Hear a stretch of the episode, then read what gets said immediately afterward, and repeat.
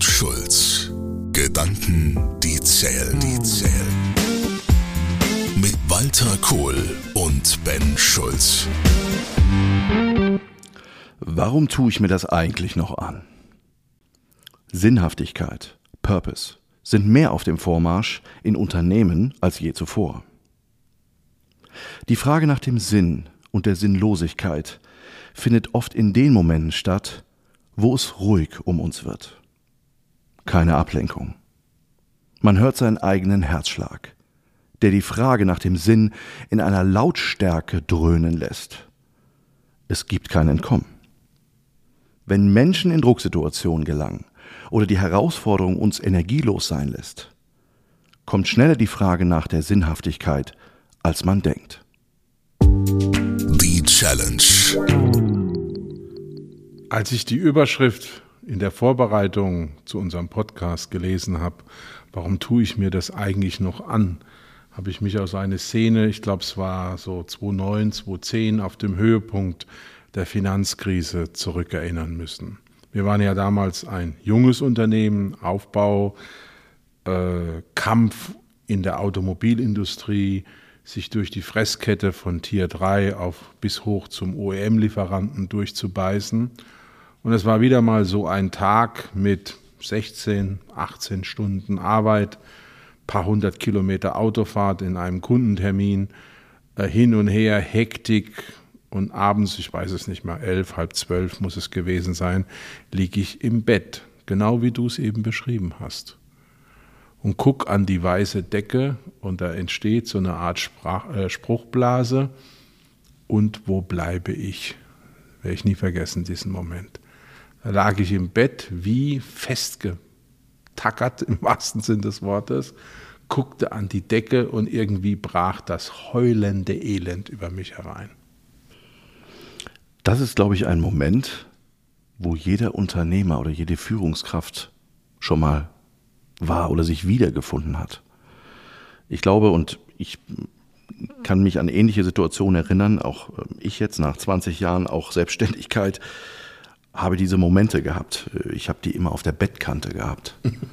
Und auf der Bettkante, äh, wenn meine Frau mich dann gefragt hat, Ben, was hast du denn? Äh, und ich gesagt habe, ich kann es dir nicht sagen, aber es fühlt sich gerade mega beschissen an. So dieser Moment, wo man sich die Frage stellt, warum mache ich das hier eigentlich? Was soll denn das? Das könnte so einfach sein. Ja, das ist ja genau der Punkt. Die Dinge könnten so einfach sein, frei nach dem alten Satchmo-Motto, what a wonderful world this could be. Ne?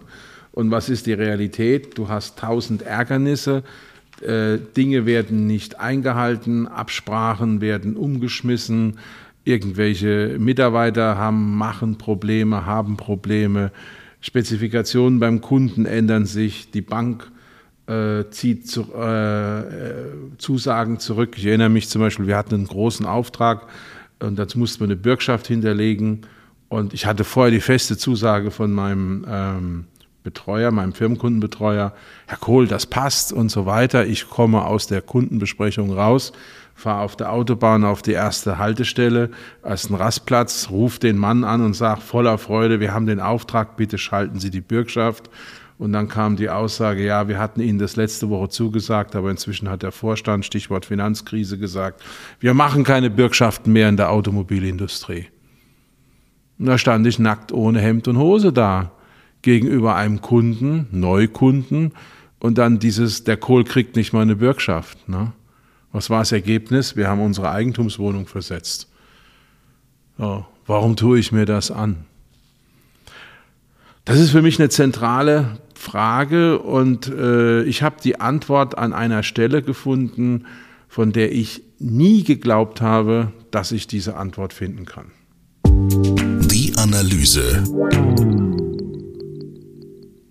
Ich glaube, diese Momente und diese Tiefschläge, die da passieren und die vor allen Dingen für Inhaber, Unternehmer, Unternehmerinnen, Führungskräfte ein ganz schwieriger Moment ist, vor allen Dingen dann sich die Frage zu stellen. Und meistens kommt erst dann die Frage, zumindest habe ich das immer wieder festgestellt, sowohl bei mir wie auch bei den Menschen, äh, die ich begleite und berate.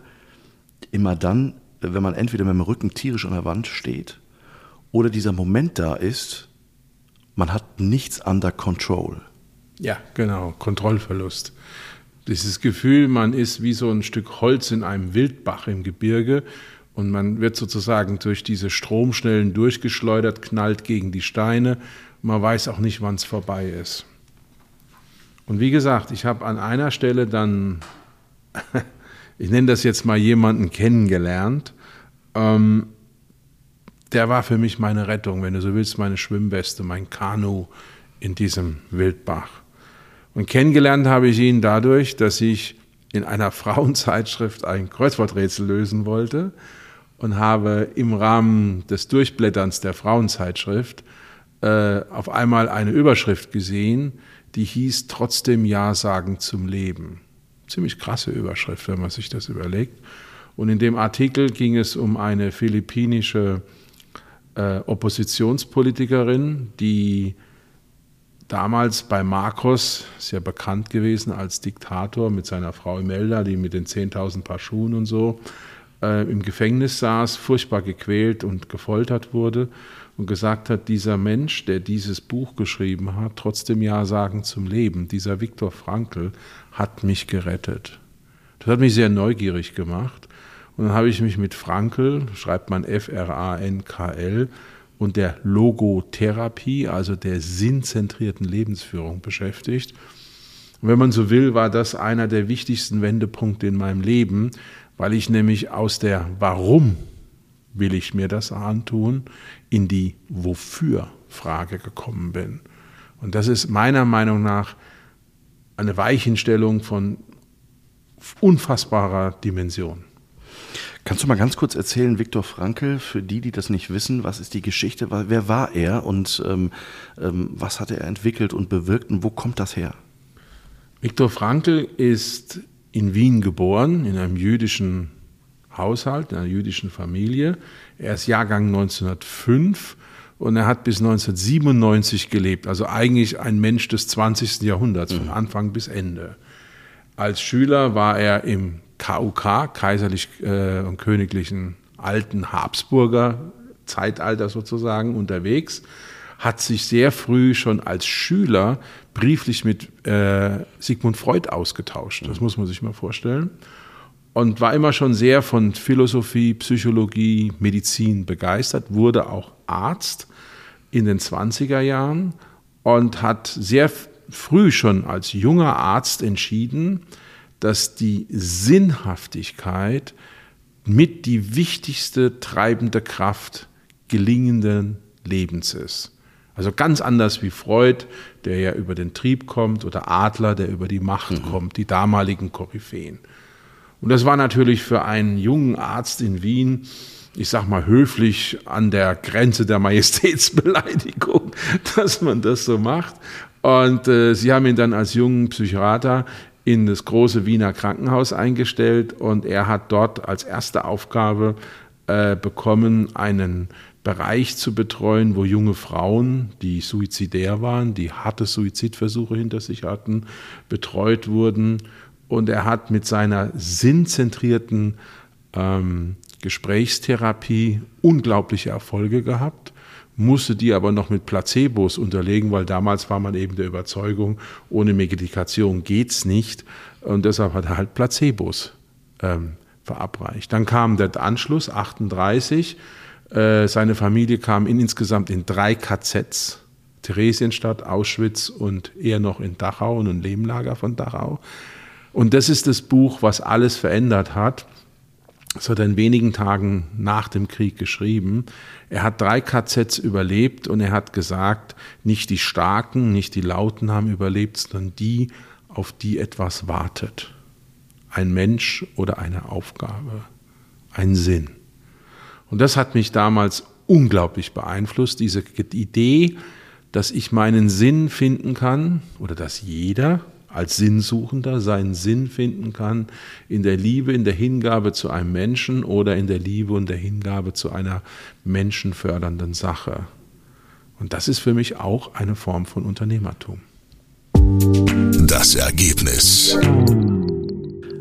Das heißt, die Beantwortung der Sinnfrage, und das ist das, was sowohl wir sicherlich auch durch unsere eigenen Geschichten erzählen können, aber auch das, was wir bei Menschen, Unternehmer und Unternehmerinnen erleben, äh, ist die, die eine Antwort darauf haben. Und vor allen Dingen auch in Zeiten, die herausfordernd sind, da hat man das Gefühl, die gehen ganz anders auch in solchen Situationen mit den Umständen im Außen um. Und diese Frage von, warum tue ich mir das eigentlich an?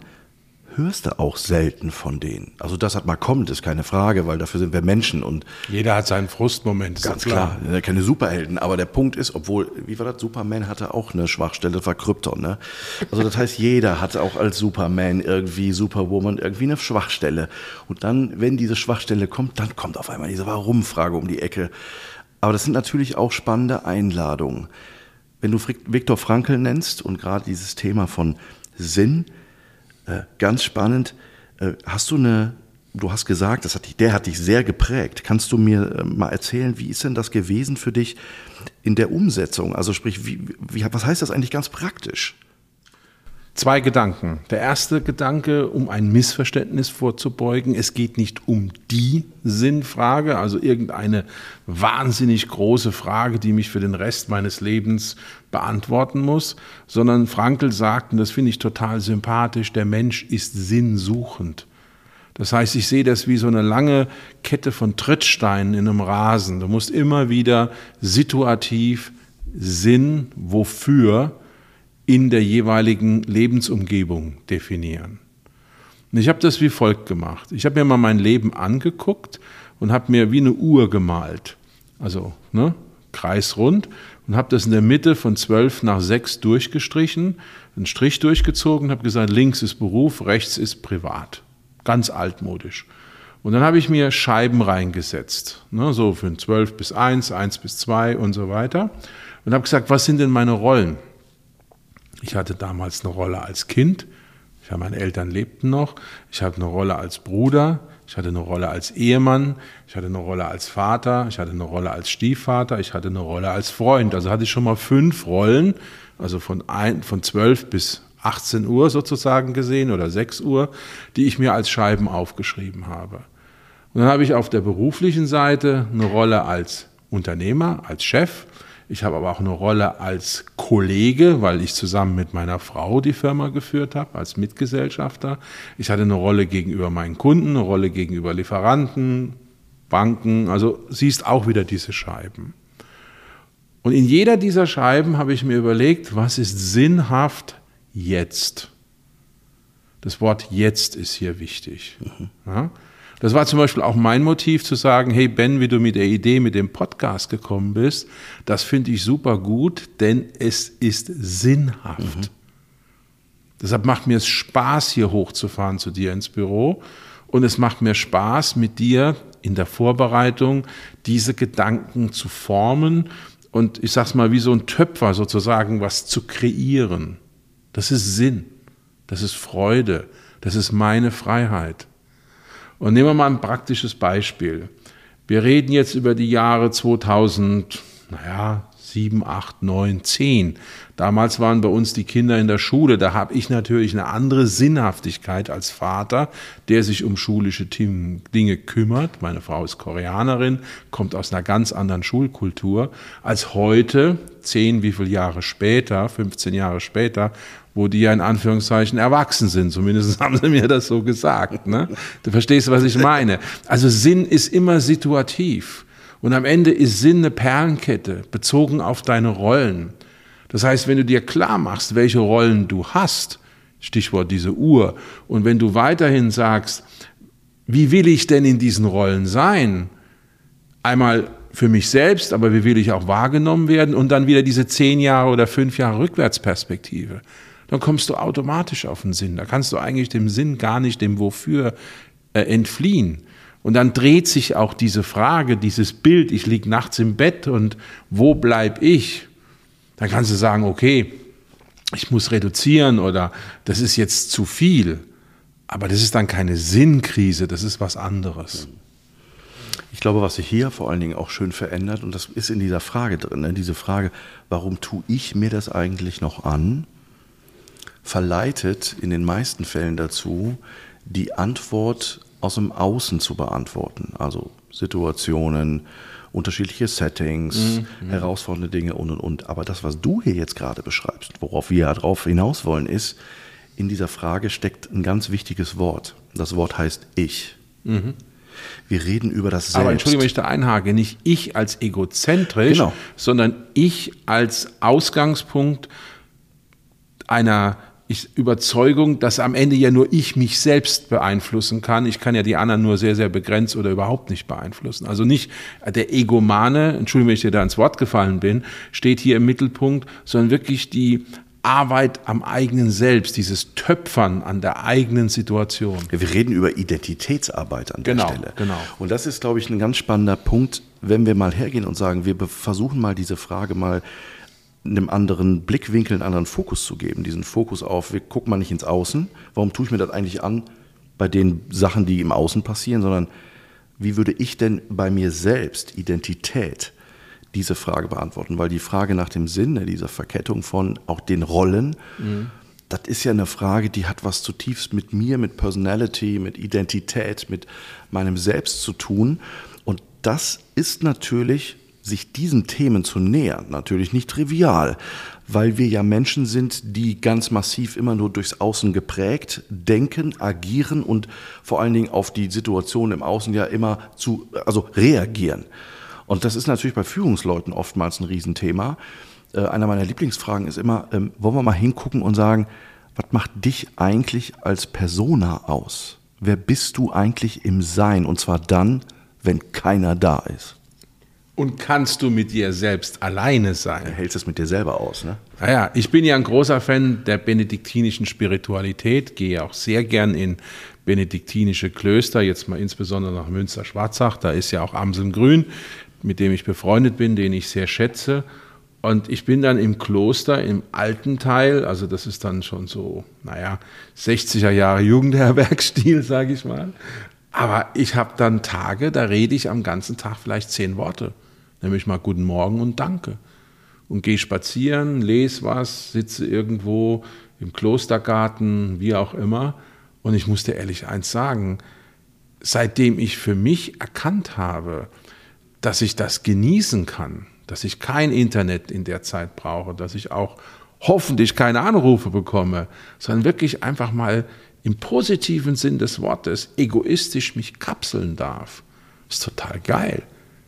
Und das ist für mich auch ein Lackmustest, wie sehr sind wir in Frieden mit uns selbst? Weil die Frage, warum tue ich mir das alles noch weiter an, ist ja letztlich eine Frage des inneren Unfriedens.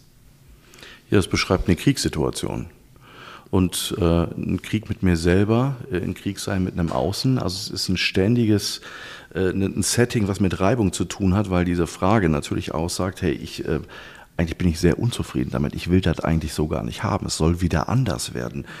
Das Blöde ist, dass wir immer verleitet sind, diese Veränderung immer nur im Außen zu suchen. Und ich glaube, was vor allen Dingen, und das erlebe ich die letzten Jahre jetzt, was immer mehr und mehr hochploppt, und das ist vor allen Dingen jetzt auch ähm, in den herausfordernden Zeiten der letzten zwei Jahre aufgetaucht, ist, dass wir festgestellt haben, dass wir Stabilität uns aus uns selber heraus kaum noch geben können, weil wir das gar nicht gelernt haben. Wir haben immer im Außen Stabilität gesucht.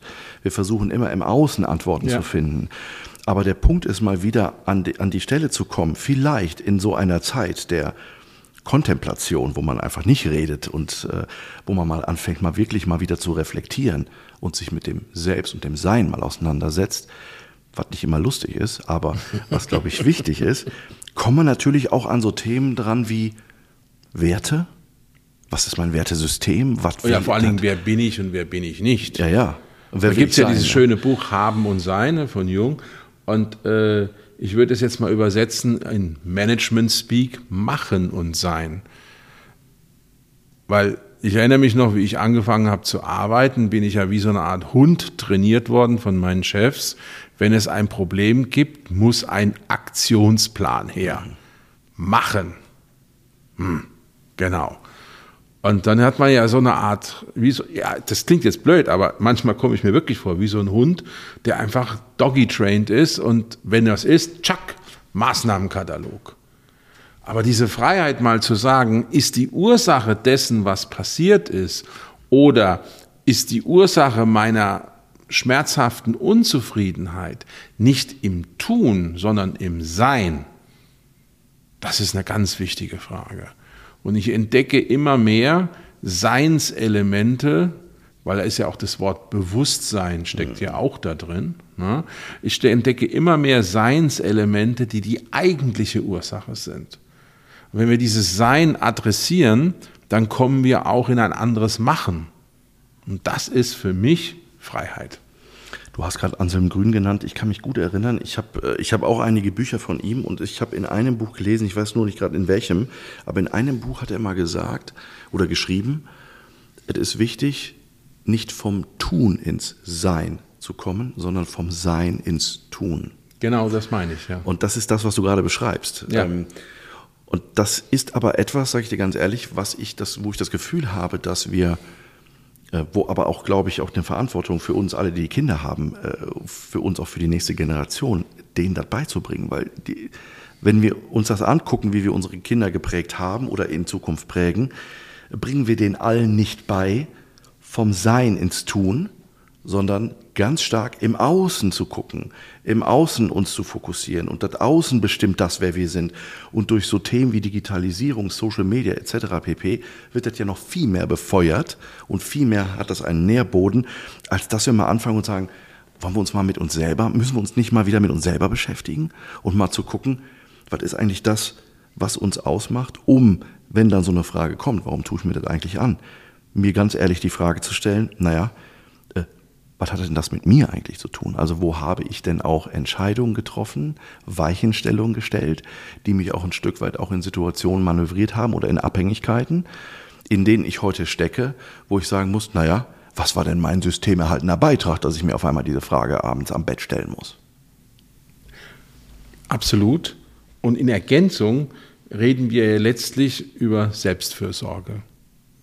Das haben wir ja nicht gelernt. Also ich habe VWL und Geschichte studiert, aber da fand das alles nicht statt. Endlose Formeln, irgendwelche mehr oder minder klugen makroökonomischen Leitsätze, die sich meiner Meinung nach weitgehend überholt haben und der Realität kassiert wurden, wie auch immer. Und die Frage, warum tue ich mir das alles noch weiter an, ist letztlich eine Alarmfrage in meinen Augen. Sie ist eine Frage, die dir aufzeigt, dass dieser Weg auf Dauer für dich in der Form nicht mehr richtig ist. Ich sage bewusst auf Dauer, weil es gibt halt Zeiten, da ist es halt, ich sag's mal knallhart, echt nur Scheiße. Also ich weiß noch, wir hatten unseren wichtigsten Kunden, äh, Firma Kamann, wir waren so stolz, dass wir Kamann-Lieferant waren. Das noch für ein Rolls-Royce-Projekt als Startup. Also ich mein Gott, da gehst du innerlich auf die Knie und dann hat Kamann Insolvenz angemeldet. Und als Lieferant durch das damalige deutsche Insolvenzrecht mit einem Insolvenzverwalter, den ich jetzt nicht charakterisieren möchte, war eine der schlimmsten Erfahrungen meines Lebens. Da fragst du dich, warum tue ich mir das alles noch an? Und da kommt der alte Churchill durch in mir, der sagt einfach never, never give up, weil, hey, die Nazis hatten ganz Europa 1940 im Sommer erobert, von Nordkap, Stichwort Narvik, bis runter nach Südfrankreich und äh, Jugoslawien, Griechenland. Und ähm, dann habe ich eben, hat er eben gesagt, es ist mir wurscht, ich ziehe es einfach weiter durch, weil mal sehen, was passiert. Und dann traten die Amerikaner einen Krieg ein und der Russlandfeldzug ist gescheitert und auf einmal hat sich das alles wieder verändert. Also du brauchst beides. Du brauchst ein situatives, stures Never, Never, ganz klar. Aber das ist nicht etwas, was du langjährig durchhältst. Und du brauchst als zweites dein Wofür. Und ich habe für mich zum Beispiel ein Wofür gefunden, das mir unheimlich hilft. Soll ich kurz sagen? Ja, bitte. Das ist ein Satz, der hat zwei Kommas, muss ich im Vorfeld sagen. Ähm, und der Satz geht wie folgt. Ich stärke Menschen und Organisationen, Komma, weil starke Menschen und starke Organisationen fallen nicht in die Hände von Populisten, politischen Scharlatanen und Verrückten, Komma, und ich hoffe damit einen Beitrag zum Frieden zu leisten. Punkt. Und seitdem mir dieser Satz so klar ist und seitdem ich den aussprechen kann auf Veranstaltungen hier im Podcast, habe ich ein Wofür. Mein Wofür ist nicht, dass ich jetzt irgendeine große Organisation führen will, sondern mein Wofür ist, Menschen zu stärken. Und am Ende, wenn es mal so weit ist und ich in die Grube einfahre, hoffe ich, dass eben auf diesem Grabstein steht, ein Freund, dass ich mal einen Beitrag geleistet habe. Das heißt nicht, dass ich mich über gewisse Dinge sackrig ärgern kann und auch mal aus der Haut fahre. Das ist ganz klar. Das ist auch bei mir, ich glaube, genetisch veranlagt. Aber am Ende des Tages hoffe ich eben mit diesem Fixstern ein Stück weit was mit positiv gestaltet zu haben und aus dem Warum ins Wofür zu kommen. Hier gibt es ja eine ganz spannende Übung. Das ist ja diese Übung, die Manager ganz gerne machen. Das ist die Übung der Grabrede. Und äh, wenn man mal so diese Frage stellt, sag mal, was würdest du gerne, was später an deinem Grab gesagt wird über dich? Und da gibt es eine Geschichte, die habe ich gelesen.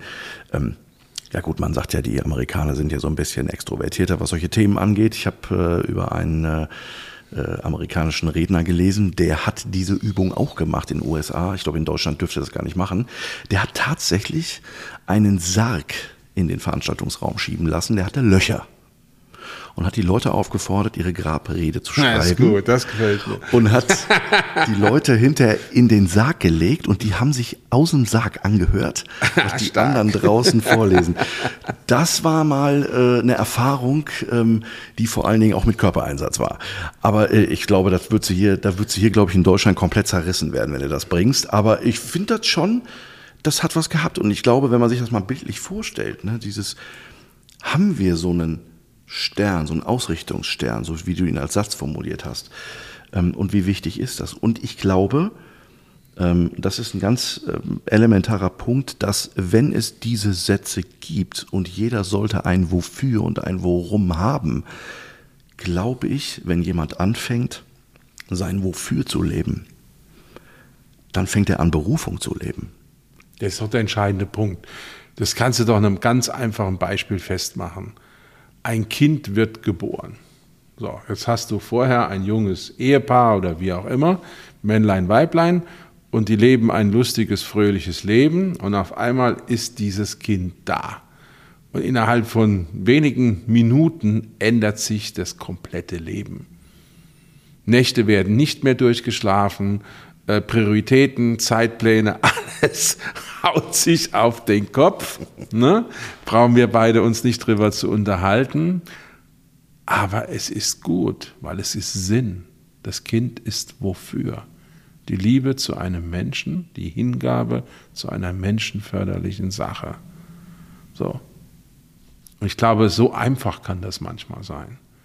Da muss man gar nicht groß philosophieren, da muss man einfach nur sein Herz packen, ehrlich sein und sich auch bewusst Vorgaben geben, damit man dann auch die eigenen Trittsteine findet in den jeweiligen Rollen, die man hat, sowohl auf der privaten als auch auf der beruflichen Seite. Stichwort die Uhr, die ich vorhin skizziert habe.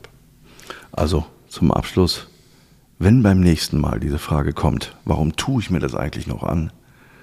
Die Frage einfach mal rumdrehen und sagen, was ist eigentlich mein Warum und mein Wofür? Kohl und Schulz. Gedanken, die zählen, zählen. Mit Walter Kohl und Ben Schulz. Weitere Informationen im Internet unter kohlundschulz.de